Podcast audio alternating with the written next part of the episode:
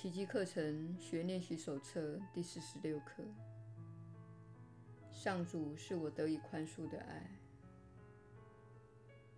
上主不用宽恕，因为他从不定人的罪。必须先定人的罪，才有宽恕的必要。这个世界迫切需要宽恕，只因为这是个充满幻象的世界。因此，宽恕的人就等于将自己由幻觉中释放出来。凡是不肯宽恕的人，等于自愿囚禁于幻境之中。只有你能够定自己的罪，所以也只有你能够宽恕自己。虽然上主不用宽恕，他的圣爱却是宽恕的基础。恐惧会定人之罪，爱则予以宽恕。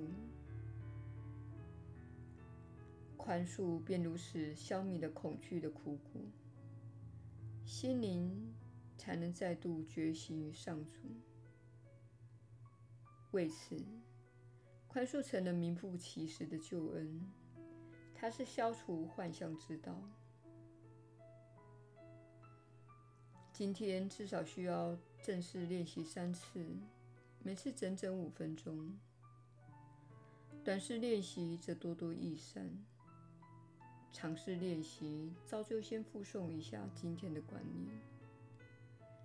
闭起你的眼睛，练习花一两分钟的时间，往内心探索一下自己尚未宽恕的人。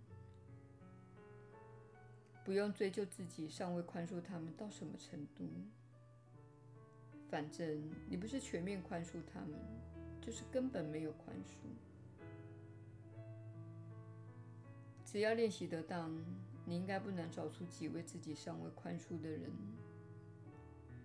最保险的方法是，凡是你不喜欢的人，都是最佳的练习对象，一一的指出他们的名字。并且说：“上主是爱，在爱内，我宽恕了你。”今天练习的第一部分，目的就是给你一个宽恕自己的机会。当你把这观念套用在你想起来的所有人身上以后，并向自己说：“上主是爱，在爱内，我宽恕了自己。”然后把剩余的时间多练一下相关的观念，例如：上主是爱，我以上主之爱来爱自己；上主是爱，我蒙受他圣爱的祝福。练习的形式可以自行变化，但切勿偏离了主题。例如，你可以说：“我不可能是有罪的，因为我是上主之子。我已经被宽恕了。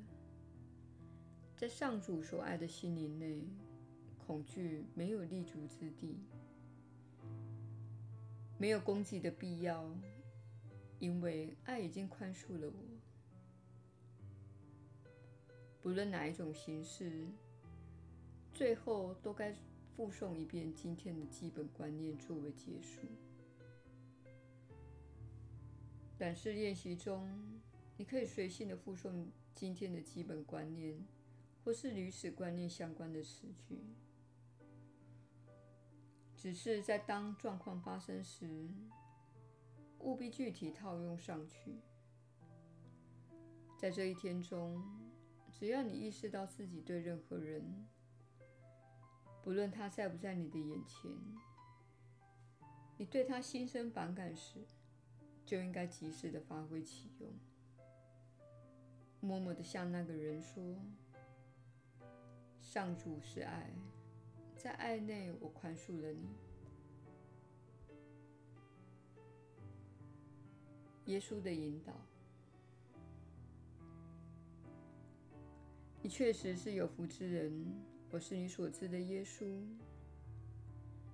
以宽恕作为你的救恩之路，乃是奇迹课程教诲的基础。目前世上有许多人所实行的宽恕，不同于这部课程教导的真理。本课程的教诲，乃是根据非二元的灵性世界，只有爱是真实存在的。爱不是流动，就是受阻。不论你是否知道，它就是如此。须知，你们都是一体的。非二元的灵性思想，就是你们彼此没有分割。因此才说，二元世界中所实行的宽恕，和我们在此教导的宽恕练习，有着很大的不同。我们必须在你学习起步的阶段，告诉你这一点。在二元世界里，你看到一些杀人犯，可能是抢了你的东西，背叛了你，或是欺骗了你。一段时间之后，你厌倦了仇恨，所以决定宽恕他们。你认为他们依然犯了罪，他们是坏人。但是到最后，这种批判的痛苦可能导致你精疲力尽，所以你决定宽恕他们了。很多人从未宽恕任何事情，他们至死仍怀着怨尤，因此必须在另一世面对这个怨尤。确实如此。你的轮回经历提供你许多机会处理这个怨尤，但是我们鼓励你现在就处理。为什么？因为现在是时候了。现在是一段灵性时节的尾声，有一股逐渐增强的能量弥漫着万物。这股能量试图移除你心中所有的幻象，这就是宽恕的作用。宽恕能够移除你心中的幻象。你认为他人与你分离，他们是坏人，你是好人；你是无辜的，他们是有罪的。而这些看法都是幻象。奇迹课程所描述的真宽恕是：明白你们都是一体的，你们都是演员。在梦中扮演自己的角色，扮演好人及坏人，但实际上你们全都一体相连。在你过世之后，你会看到自己在这场游戏中指派这项任务给那些坏人。既然如此，为何要攻击他们？为何要批判他们？为何要说他们是坏人？事实上，你为自己想要分裂，使他们显现在你眼前。同样的，你渴望你的心灵与万有重新结合，你注定会重新整合自己，这样就不必再受苦，不需活在这个充满内疚、羞耻、死亡及不宽恕的地方。我们针对这一刻说了很多，但希望你了解，宽恕并不表示人类的角度来看，那个行为没有发生。从人类的角度来看，你必须照顾自己。如果某人是个罪犯，你不想和他在一起是合情合理的，但重要的是宽恕他人对你施加的任何侵害。